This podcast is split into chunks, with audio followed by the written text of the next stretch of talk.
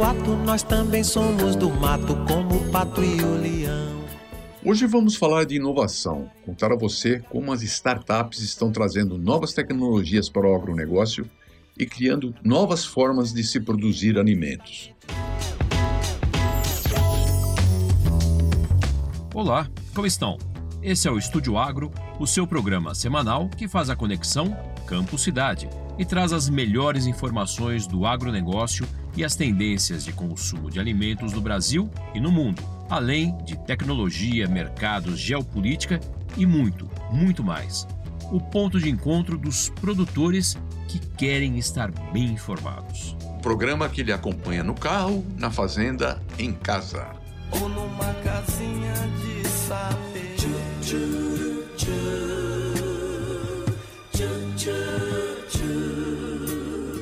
É isso aí, onde você estiver. Eu sou Bruno Blecher e aqui vamos conversar com nossos convidados para tratar do agro brasileiro e nossos desafios. E eu sou Carlos Raíces e você pode nos ajudar a melhorar o programa nos contando o que achou dessa edição e sugerindo também o assunto que você gostaria de ouvir por aqui. Para isso, basta escrever para estudioagro@estudioagro.com.br. Repetindo, estudioagro@estudioagro.com.br.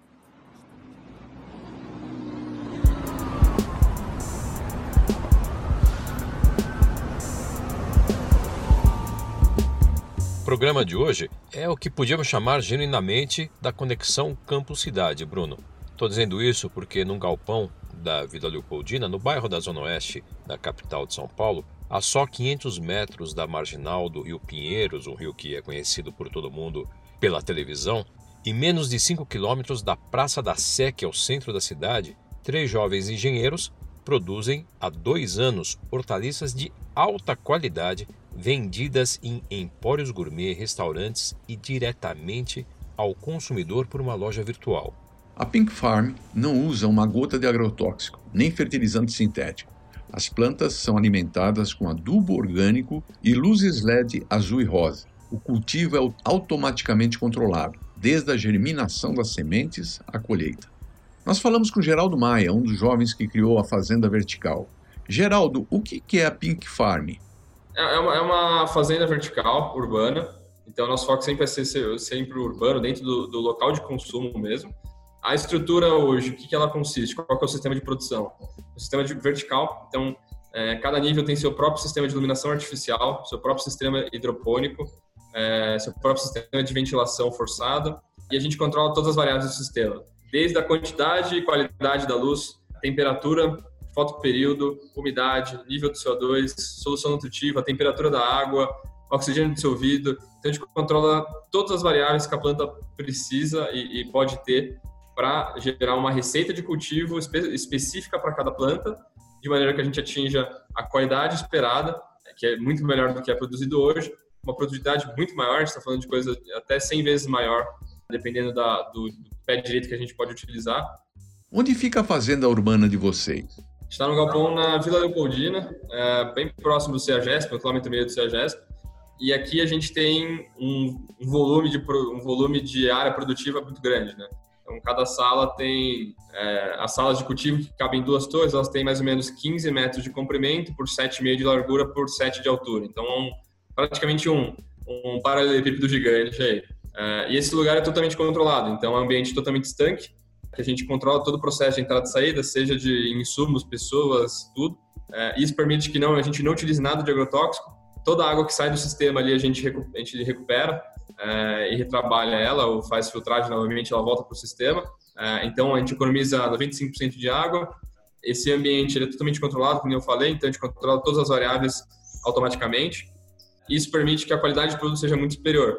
Só que não é só isso, né? Tem outra série de vantagens nesse sistema. Uh, na hora que a gente olha para a cadeia produtiva, a gente está falando aí que para a parte de folhosas, que é uma que a gente tem bastante dado, que é onde a gente atua bastante hoje, está falando que dentro do cultivo a gente tá, tem mais ou menos 35% de perdas, seja entre intempéries, pragas, pisoteamento de produção, falta de qualidade que o cara nem consegue tirar do campo.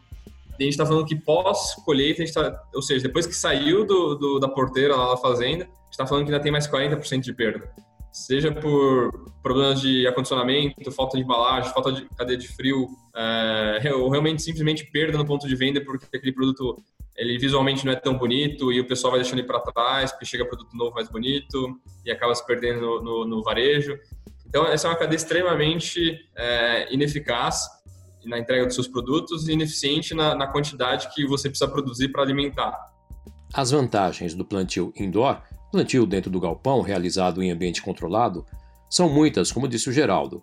Dispensa agrotóxicos, precisa de pouca água e, principalmente, reduz ao mínimo as perdas, que na cadeia das hortaliças ultrapassa 70% entre o plantio até a distribuição. Hoje, nossa perda de, de folha e, e, e de plantas deve ser coisa de 5%, algo nesse, nesse, nesse valor aí.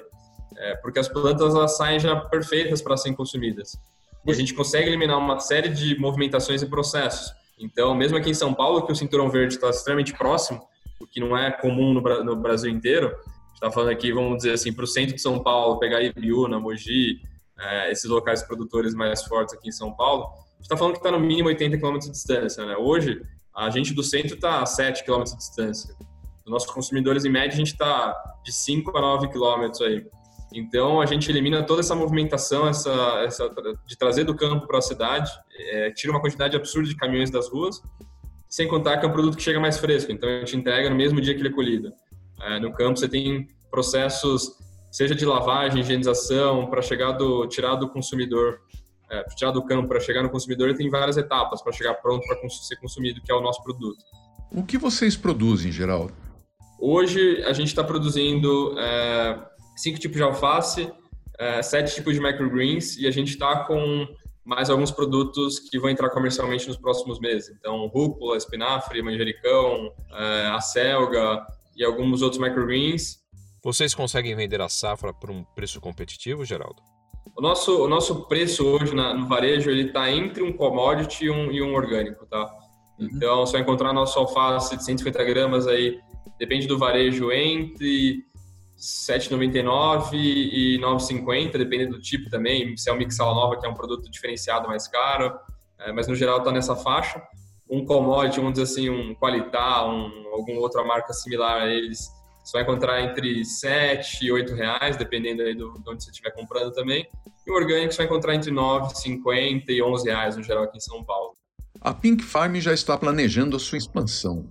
Nosso objetivo é não só fazer folhosas, mas sim entrar no mercado muito mais vasto de, de, de produtos, uma variedade muito maior. É, a gente já está começando algumas coisas com produção de tomate, é, depois vai migrar para morango, algumas, algumas berries, é, pimenta também, algumas, algumas coisas de pimenta. E aí é um, é um mercado que é muito mais dependente do, da viabilidade econômica dá para fazer qualquer coisa. É uma questão de ver se a conta fecha no final dentro do mercado que você está. Refazendo tudo, refazenda.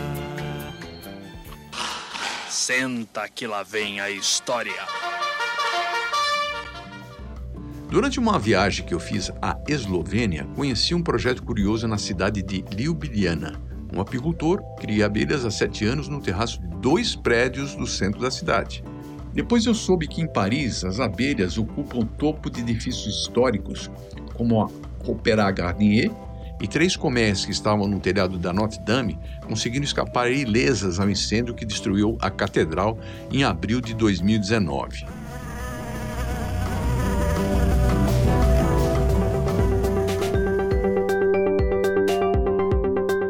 Vamos agora para a conexão Campo Cidade.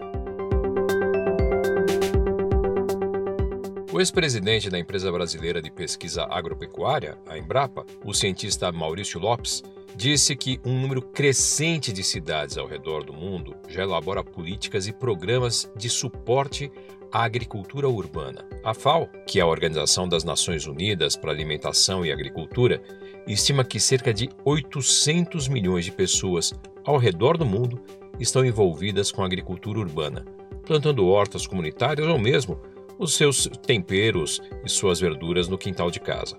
O plantio nas cidades não vai atender a crescente demanda por alimentos no mundo todo, mas é um importante nicho para complementar a produção e mostrar ao público urbano a importância da agricultura.